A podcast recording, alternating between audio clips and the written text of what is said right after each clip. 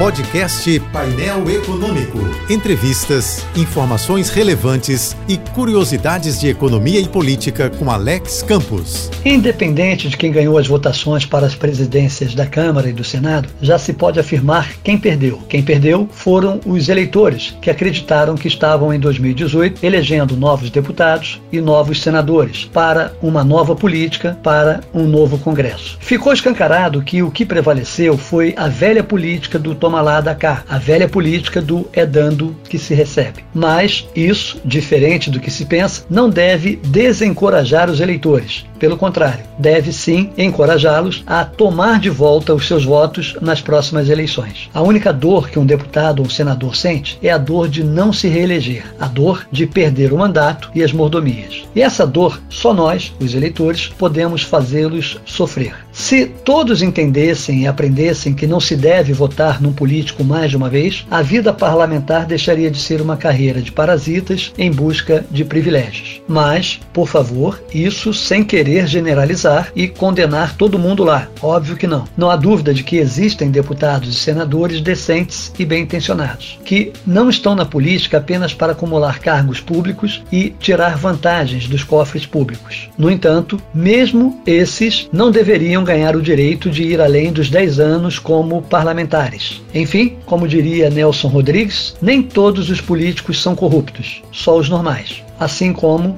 nem todos os eleitores são inocentes, só os cínicos. Siga-me no Twitter, arroba Alex Campos, JBFM. Eu sou Alex Campos, bom dia e boa sorte. Este e outros colunistas você ouve também em nossos podcasts. Acesse o site da JBFM ou as principais plataformas digitais e escute a hora que quiser, onde estiver. Podcasts JBFM. Informação a toda hora.